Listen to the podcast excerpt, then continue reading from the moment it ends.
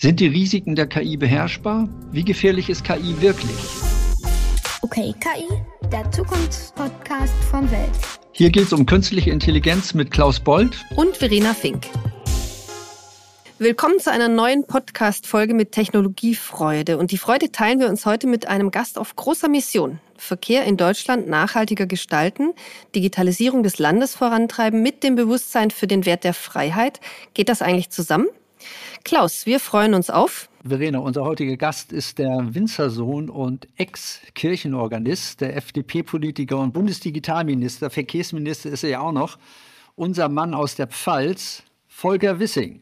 Sprechen wir mit ihm auch darüber, wie die Politik mit den Chancen der KI und ihren Risiken, über die man zurzeit ja besonders viel spricht, umgehen soll und wie sich Europa und Deutschland gegen die KI-Supermächte USA und China behaupten können. Herzlich willkommen bei OKKI, Volker Wissing. Ich grüße Sie, hallo. Und wir haben gleich zum Einstieg einen Zukunftsklang, den Sie uns mitgebracht haben. Hören wir mal rein.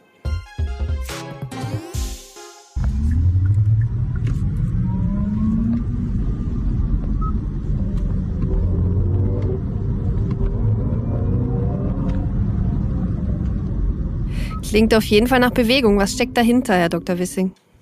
Ja, das äh, ist der Sound eines Elektroautos und damit auch der neue Sound von individueller Mobilität und insofern eine echte Zukunftsmusik. Ich finde die Soundfrage bei E-Mobilität total spannend, weil wir ja auch Potenz von Motoren, die sich manchmal auch auf äh, den Fahrer überträgt, bislang bei den Verbrennern über die hohe Drehzahl, den hohen Hubraum und dann die, die Lautstärke und Tiefe des Sounds darstellen. Wie wird sich dieses Statussymbol wohl im Sound auf die E-Autos übertragen lassen? Ich glaube, dass die Automobilindustrie sich mit diesen Fragen schon sehr intensiv beschäftigt. Äh, das Auto ist ja so designt, dass es unsere Sinne anspricht. Und äh, darüber wird ja auch das Auto verkauft. Und wenn man sich die Automobile der Zukunft anschaut, dann entdeckt man, dass da neue Sinne angesprochen werden.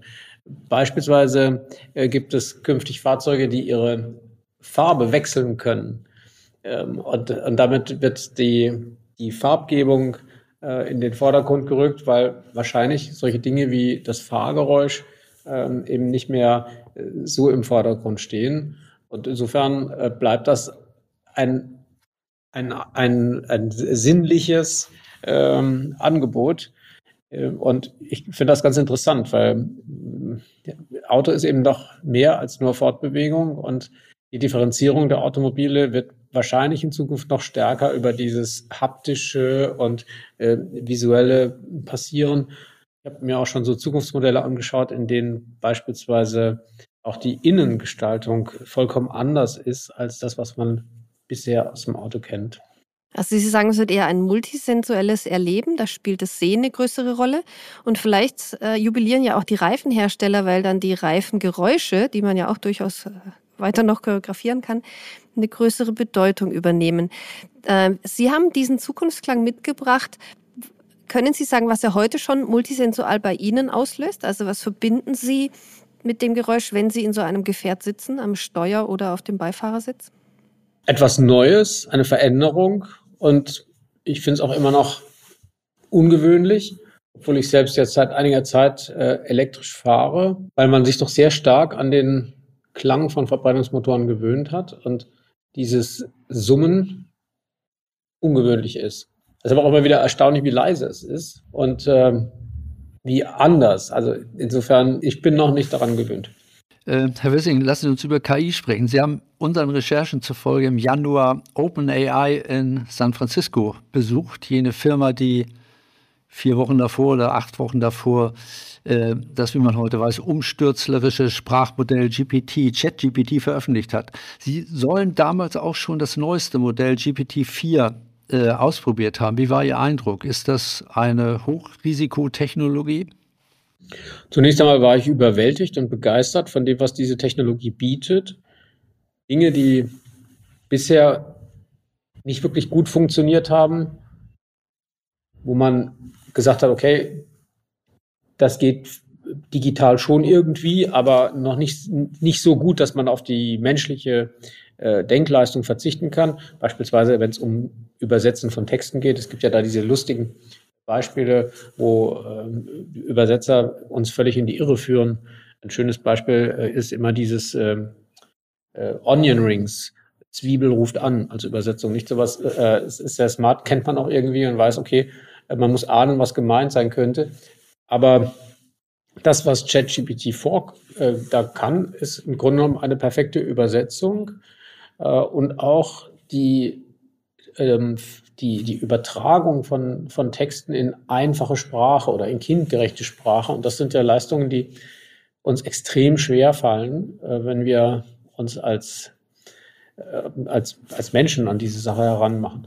Und das ist eine, eine, eine begeisternde Technologie, weil sie innerhalb weniger Sekunden etwas leistet, was uns sehr lange äh, Zeit fordert, wenn wir es äh, selbst machen wollen. Etwas äh, weniger begeistert waren amerikanische äh, Wissenschaftler und Wirtschaftsvertreter, die vor einigen Wochen einen offenen Brief veröffentlicht haben, unter ihnen auch Elon Musk, und eine Pause in der KI-Entwicklung gefordert haben, um Sicherheitsstandards und so weiter festzulegen. In dem offenen Brief äußert sich eine sehr pessimistische Weltsicht, vor allem die Furcht, eine aus dem Ruder laufende KI-Entwicklung könnte die Welt ins Chaos stürzen. Die Unterzeichner fragen zum Beispiel, äh, sollen wir zulassen, dass Maschinen unsere Informationskanäle mit Propaganda überfluten? Sollen wir wirklich alle Jobs automatisieren, die wir automatisieren können, auch jene, die uns Spaß machen und erfüllend sind? Sollen wir Intelligenzen entwickeln, die uns eines Tages überlegen sein und überflüssig machen könnten. Mit einem Wort, sollen wir riskieren, die Kontrolle über unsere Zivilisation zu verlieren? Was antworten Sie denen? Ist das eine Weltuntergangssekte? Haben die Leute recht? Naja, solche Fragen tauchen immer auf, wenn wir neue äh, disruptive Technologien verfügbar äh, haben. Aber neben diesen kritischen Fragen gibt es ja auch äh, andere, wie beispielsweise sollen wir mit KI äh, Erkrankungen früher erkennen? Sollen wir einen Beitrag leisten, um Krebs äh, vielleicht zu heilen? Sollen wir einen Beitrag, zu leisten, Beitrag leisten, um über unser Fachkräfteproblem hinwegzukommen? Sollen wir einen Beitrag leisten, Pflegekräfte zu entlasten, damit sie mehr Zeit haben, sich Menschen zuzuwenden? All solche Fragen muss man eben auch stellen. Und deswegen sind wir immer da, wo wir bei neuen Technologien in der Regel sind. Eine Abwägung zwischen Risiken und Chancen. Und es gibt äh, keine Möglichkeit, äh, KI wieder verschwinden zu lassen. Die ist da, die Chancen sind so groß und die Bedeutung der künstlichen Intelligenz ist enorm, auch für unsere Gesellschaft. Wir haben viele Knappheiten, die wir präziser steuern müssen. Wir haben ähm, in vielen Bereichen äh, enorme Chancen, schneller zu sein mit künstlicher Intelligenz. Wir können äh, Krankheiten besser diagnostizieren, präziser diagnostizieren und vieles mehr. Und diese Möglichkeiten müssen für die Menschheit nutzbar gemacht werden. Und natürlich bietet äh, die künstliche Intelligenz auch Risiken, Risiken der Manipulation. Und deswegen müssen wir risikobasiert vorgehen. Wir brauchen Regulierung. Ich fordere das auch ein. Wir wollen, dass in diesem Jahr noch auf europäischer Ebene eine ähm, KI-Verordnung auf den Weg gebracht wird. Wir brauchen kluge Regulierung. Und kluge Regulierung bedeutet immer Risiken beherrschbar machen, Chancen nutzen. Das ist ähm, ein Erfolgsrezept auch von modernen Industriegesellschaften. Und das, was wir jetzt hier erleben, ist nicht mehr und nicht weniger als eine Aufgabe für die Regulierer und der müssen wir uns stellen. In dieser Abwägung von Chancen und Risiken hat sich das EU-Parlament gerade auf einen Grundsatzkompromiss zum KI-Gesetz geeinigt, in Bezug auf diese generativen KI-Systeme, über die gerade alle sprechen. Also Systeme, die scheinbar kreativ Texte, Bilder, Videos produzieren. Und es geht im Wesentlichen darum, dass hochriskante Anwendungen an strikte Bedingungen geknüpft werden. Wie würden Sie jetzt Menschen in Deutschland hochriskante Anwendungen beschreiben, die sich da noch nicht tiefer mit befasst haben? Wann ist es hochriskant und wann nicht? Nutzung biometrischer Daten, ist das hochriskant oder kommt es auf den Kontext an? Wichtig ist, dass wir eine Regulierung bekommen, die unsere europäischen Werte sichert, wie Demokratie, Transparenz und Rechtsstaatlichkeit. Das muss gewährleistet sein. Ich finde Transparenz sehr wichtig und wir müssen verhindern, dass Menschen manipuliert werden. Und ähm, klar ist, dass KI nicht nur Risiken bietet, sondern eben auch Chancen und sie bietet auch mehr Sicherheit, denn KI wird heute schon angewandt und wir müssen lernen, damit umzugehen, auch die Gefahren, die von KI ausgehen, zu identifizieren, um uns zu schützen. Wenn wir KI verbieten, so wie äh, jüngst Italien das mit ChatGPT gemacht hat, dann können wir keine Erfahrungen sammeln und können uns nicht mit diesen Systemen konstruktiv auseinandersetzen. Deswegen ist das keine Option. Wir müssen also die riskanten Bereiche regulieren und die nützlichen Dinge verfügbar machen. Außerdem ist es wichtig, dass wir in Europa technologiefreundlich regulieren, denn ansonsten wird bei uns keine künstliche Intelligenz weiterentwickelt werden. Und wir haben die Chance, vertrauenswürdige KI in Europa verfügbar zu machen und damit nicht nur eine Chance in diesem Bereich Wertschöpfung zu generieren, sondern auch eine Chance ähm, für uns, die, die KI so zu entwickeln, dass sie eben unseren Vorstellungen von Demokratie, Transparenz, Rechts, Rechtsstaatlichkeit entspricht und dann die Chancen nutzbar sind, ohne dass wir dem Ganzen mit Sorge begegnen müssen. Wenn Sie von äh, Wertschöpfung sprechen, es gab einen anderen offenen Brief, äh, der von dem deutschen KI-Verein Lyon an die EU gerichtet war. Da sprachen sich Ende April führende Wissenschaftler gegen eine zu starke Regulierung aus, weil sie die Sicherheit und die Wettbewerbsfähigkeit Europas gefährde. Bei einer zu strengen Regulierung würde die Forschung ins Hintertreffen geraten, Unternehmen abhängig werden vom Wohlwollen ausländischer Anbieter, Daten und eben Wertschöpfung aus der EU abfließen. Äh, es gibt auch Stimmen wie beispielsweise den israelischen Historiker äh, Yuval Harari, äh, der fürchtet, dass wenn Europa seine Souveränität oder der Westen in der, seine Souveränität in der Basistechnologie KI verlöre, äh, eines Tages womöglich zur Datenkolonie der USA oder gar Chinas absteige. Wie real ist diese Gefahr? Ich halte nicht viel davon, dass wir jetzt ähm, Horrorszenarien äh, an die Wand werfen, sondern ich halte viel davon, dass wir zunächst einmal den, den Erfahrungen sammeln im Umgang mit KI, dass wir ähm, technologiefreundlich regulieren und nicht ähm, den Bogen überspannen, nicht der Versuchung erliegen, äh, diese Regulierungsaufgabe, die ein schwieriger Abwägungsprozess ist zwischen Risiken und Chancen, dass wir diesen Aufwand versuchen zu umgehen, indem wir möglichst viel verbieten und zurückdrängen, die Prozesse verlangsamen. Das kann nicht erfolgreich sein, sondern äh, Europa muss ein starker KI-Standort werden, und zwar einer, der vertrauenswürdige KI fördert. Und äh, das ist eben die Aufgabe, die vor uns liegt. Und äh, dass es unterschiedliche Meinungen dazu gibt, das ist ja in der, liegt in der Natur der Sache. Für die einen stehen die Chancen stärker im Vordergrund, andere ähm, befürchten mehr, dass die Risiken sich realisieren. Und am Ende muss die Politik einen klugen Abwägungsprozess äh, in Gang setzen und eine Entscheidung treffen.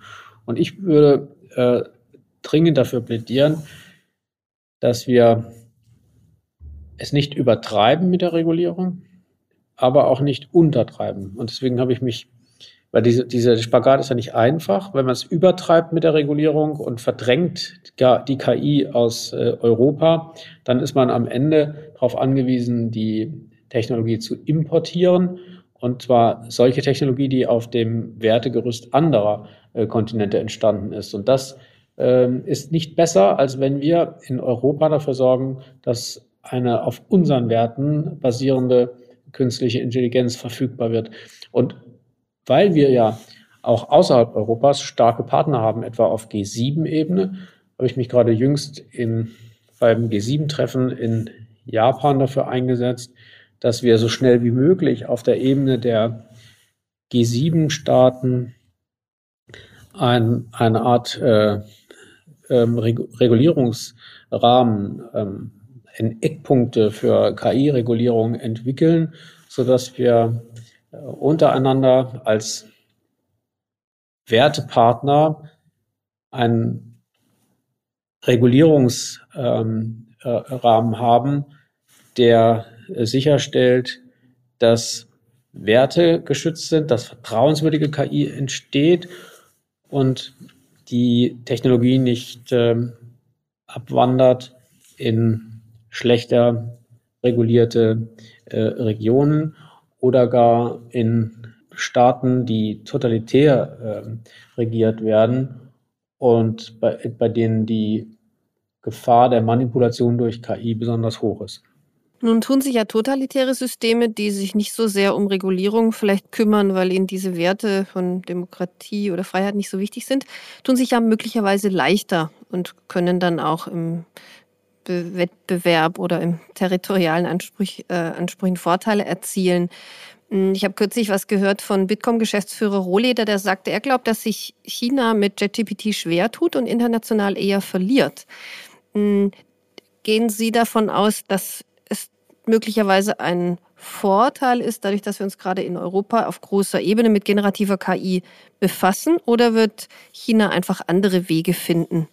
Ich glaube, die Chinesen, die versuchen strategischen Einfluss äh, auf die Normierung und auch technische Standardsetzung im KI-Bereich zu betreiben und, und ähm, wollen antidemokratisch und autoritär geprägte Normen und Standards setzen. Da müssen wir ähm, äh, aufpassen, denn sowas ist eine Bedrohung für globale Sicherheit und, und Freiheit.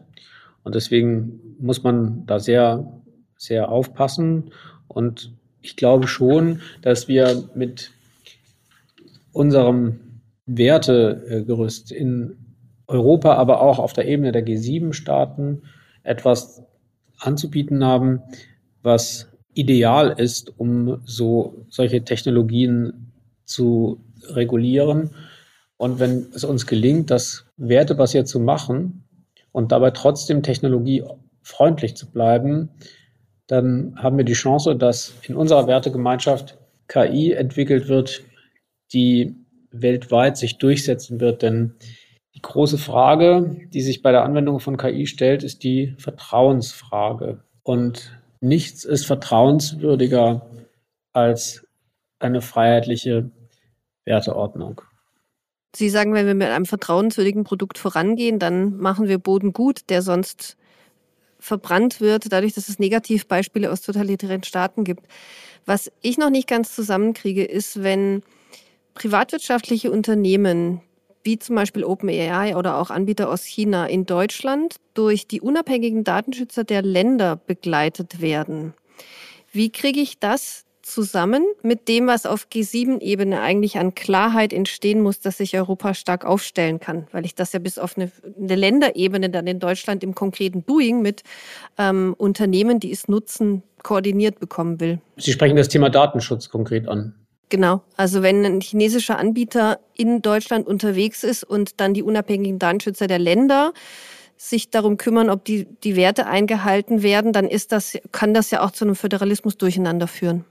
Ja, ich glaube, dass wir beim Datenschutz Anpassungen brauchen. Ich glaube, dass wir auch auf europäischer Ebene unsere Datenschutzvorschriften anpassen müssen, so dass sie, dass sie mit dem in Einklang zu bringen sind, was eine erfolgreiche KI-Entwicklung braucht. Und auf nationaler Ebene haben wir in der Tat eine Aufgabe vor uns, nämlich die vielfältige Interpretation des Datenschutzrechts, äh, die wir im föderalen Staat haben, stärker zu vereinheitlichen. Die Vielfalt auf Regulierungsebene oder auch auf äh, Anwendungsebene ist äh, für die Digitalisierung ein Hemmnis und deswegen müssen wir da etwas verändern. KI ist eine extrem teure Wissenschaft. Lassen Sie uns über, über Geld reden. In dem äh, Brief an die EU fordern die deutschen Wissenschaftler, um international konkurrenzfähig zu bleiben, auch öffentlich finanzierte Forschungseinrichtungen, die mit ausreichend mächtigen Computern ausgestattet sind. Man muss sich vorstellen, einer dieser Supercomputer, mit dem GPT-4 betrieben wird, kostet rund, umgerechnet rund zwei Milliarden Euro. Und um ganz vorne mitzuspielen, in der Szene sind noch viel größere Rechnerleistungen notwendig. Die Folge ist, dass das Training der besten KI-Systeme nur den finanzstärksten Akteuren überhaupt möglich ist. Wie kann verhindert werden, dass sich KI-Macht bei den reichsten Unternehmen konzentriert? Gehört KI-Macht in die Hände von Unternehmen oder auch in öffentliche Hände? Jedenfalls muss Wettbewerb und Vielfalt der Anbieter gesichert sein.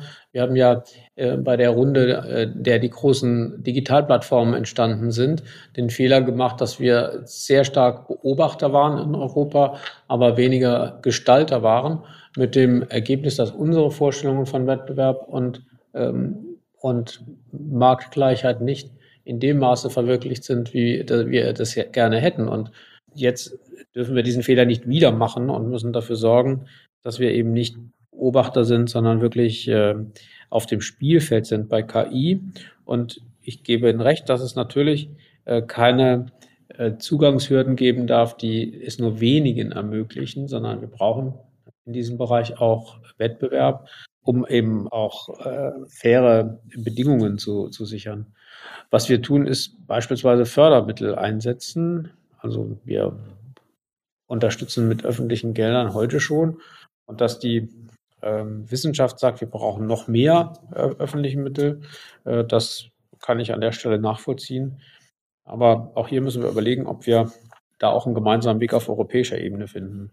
Bei der KI ist es ja wie beim Fußball, Geld äh. In den USA haben allein Privatinvestoren in den vergangenen zehn Jahren umgerechnet fast 200 Milliarden Euro in die KI-Entwicklung investiert. In China sollen es 70 Milliarden gewesen sein. In Großbritannien, nicht mehr EU-Mitglied, mehr als elf, ungefähr so viel wie in Frankreich und Deutschland zusammen. EU-weit sieht es noch schlechter aus. Ich glaube, die äh, KI-Strategie von Angela Merkel sah 100 Professorenstellen und 5 Milliarden Euro Fördergelder bis 2025 vor. Gut und schön, aber das reicht doch hinten und vorne nicht. Jetzt besetzt die FDP heute das Digital- und das Bildungsministerium. Haben Sie Kraft und Einfluss genug für einen großen Wurf in Sachen KI?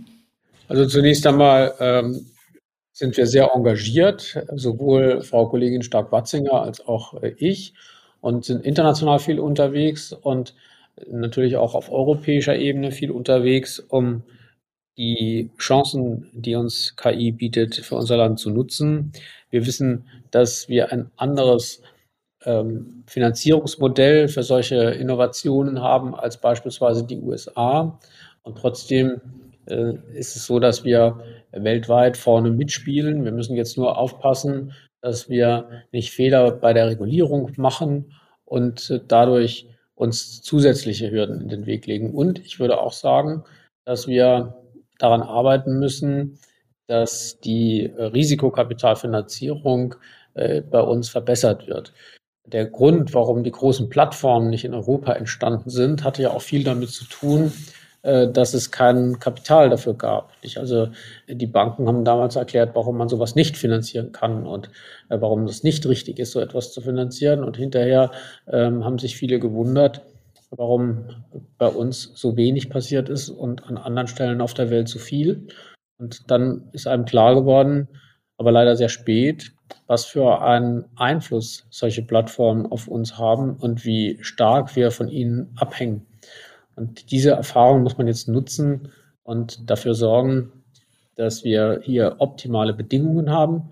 Wir haben ja nicht nur äh, Nachteile im Vergleich zu den USA, sondern wir haben auch viele Vorteile. Wir haben eine Forschungslandschaft, die außerordentlich gut ist im Bereich der KI. Wir haben äh, deutschlandweit sechs KI-Kompetenzzentren, etwa das Deutsche Forschungszentrum für Künstliche Intelligenz. Ähm, und das sind schon Exzellenzstandorte, die auch weltweit beachtet werden. Und solche Dinge wie, wie äh, KI sind etwas, auf die wir, bei denen wir wirklich vorne mitspielen, unter den vorderen Plätzen. Und jetzt müssen wir daraus was machen, nämlich Geschäftsmodelle entwickeln und auch Wert, Wertschöpfung generieren. Wir haben möglicherweise aber auch den Nachteil, ähm, Mitglied der EU zu sein. In Brüssel will man ja alles äh, tun, um China-ähnliche Zustände zu verhindern und die KI kontrollierbar zu machen. Wir haben über das, über das äh, KI Gesetz gesprochen. Der, der Entwurf muss nun noch vom Europarat, vom EU-Parlament äh, verabschiedet werden. Vor Mitte 2025 wird das Gesetz kaum greifen. Viele Experten in Politik und Wirtschaft und Wissenschaft glauben, dass Europa maximal noch zwei Jahre Zeit hat, um sich schlagkräftig aufzustellen. Wenn nicht, heißt es, sei der KI-Wettbewerb für immer verloren. doch die, die Regelungswut der, der EU lähmt die Akteure. Wer, wer investiert denn beherzt und mutig in eine Technik und in eine Branche, die möglicherweise im nächsten Jahr wieder zugrunde reguliert wird? Naja, ich will mal sagen, es ist natürlich richtig, dass wir, ähm, dass wir in Europa aufpassen müssen, dass wir nicht überregulieren, dass wir uns nicht ähm, in, mit Bürokratie fesseln oder auch solche äh, Innovationen äh, vertreiben, weil Startups keine optimalen Bedingungen vorfinden oder Finanzierungsmodelle nicht, nicht zur Verfügung stehen, die dringend gebraucht werden oder wir auch nicht, uns nicht schnell genug anpassen an die neuen Herausforderungen. All solche Risiken gibt es natürlich schon, aber ein, ein Europa bietet eben auch etwas, was nicht alle bieten können, nämlich ein hohes Maß an ähm, Wertebasiertheit, an Rechtsstaatlichkeit und auch an, an äh, Standortverlässlichkeit. Das ist auch etwas, was man nicht unterschätzen darf und was wir auch ausspielen äh, können. Äh, Regulierung ist, wenn sie schlecht gemacht ist, eine große Belastung. Aber wenn sie gut gemacht ist, ist sie äh, besser als keine Regulierung, weil sie eben dann äh, Beständigkeit äh, auch gewährleistet und Risiken beherrschbar macht.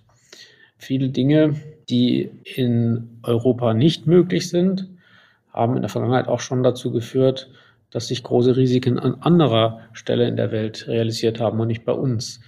Denken Sie ähm, beispielsweise an die äh, an, an Finanzkrisen und, und anderes. Dann lassen Sie uns den Blick zum gemeinsamen Zielbild richten. Sie haben von Risikokapitalstruktur gesprochen. Was wünschen Sie sich als Beitrag von den Unternehmen, ganz konkret in Deutschland und vielleicht auch von den Bürgerinnen und Bürgern?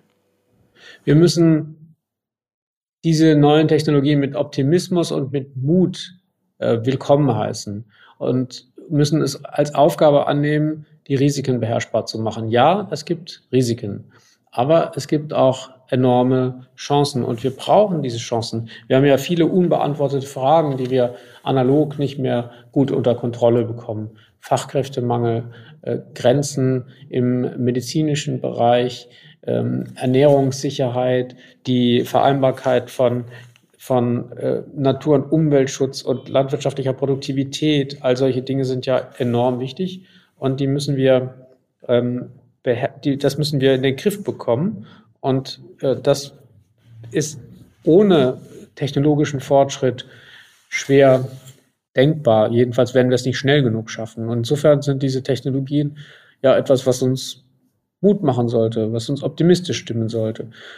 Ich beobachte allerdings, dass diejenigen oft am lautesten oder am meisten gehört werden, die die Risiken thematisieren, die Ängste äh, wecken und die den Menschen versprechen, sie vor, vor neuen Technologien äh, zu schützen.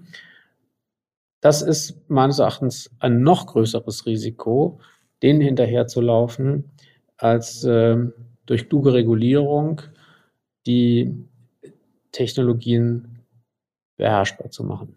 Nicht ohne meine KI als Motto, wenn wir die großen Probleme unserer Zeit lösen wollen. Gibt es eine Lieblingsanwendung, die Sie gerade haben und den neugierigen Zuhörerinnen und Zuhörern empfehlen?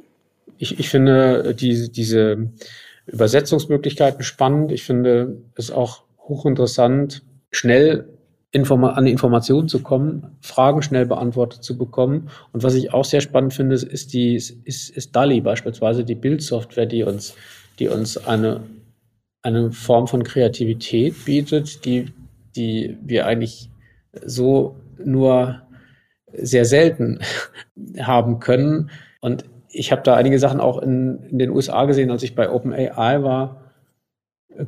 Kunstwerke, die mit KI entstanden sind, die unglaublich schön waren und die, die mich auch sehr angesprochen haben. Natürlich hat mich das auch nachdenklich zurückgelassen, mir die Frage gestellt, was macht das mit der Kunst und was bedeutet das für die Entwicklung von Kunst? Aber solche Fragen finde ich unglaublich spannend und denen müssen wir uns zuwenden, müssen damit umgehen und, und müssen äh, nicht Angst davor haben, sondern sagen, das sind neue, neue Entwicklungen, die die Welt verändern werden. Und es ist unsere Aufgabe dafür zu sorgen, dass diese Veränderungen solche zum Guten werden. Wir haben multisensual begonnen und schließen auch in dieser Richtung. Denn zum Thema Kunst passt auch, dass Sie als Schüler schon zum Kirchenmusiker ausgebildet worden sind und, glaube ich, als Organist aktiv waren oder immer noch sind. Und deshalb haben wir Ihnen zwei Stücke mitgebracht. Kann KI kreativ? Eins ist von Bach und eins ist von einer KI. Es gibt dazu ein YouTube-Video von dem britischen Mathematiker Du Sautois der sagt, hört sie euch an und ratet, welches ist das echte und welches ist von der künstlichen Intelligenz gemacht. Das wollen wir jetzt mal anhören.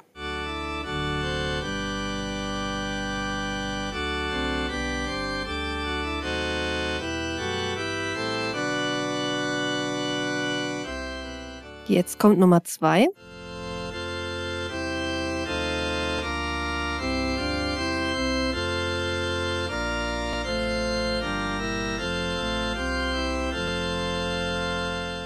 So, wir haben nur einen kurzen Ausschnitt. Ich kann vorab sagen, ich, ich habe es nicht richtig zugeordnet. Haben Sie eine Idee?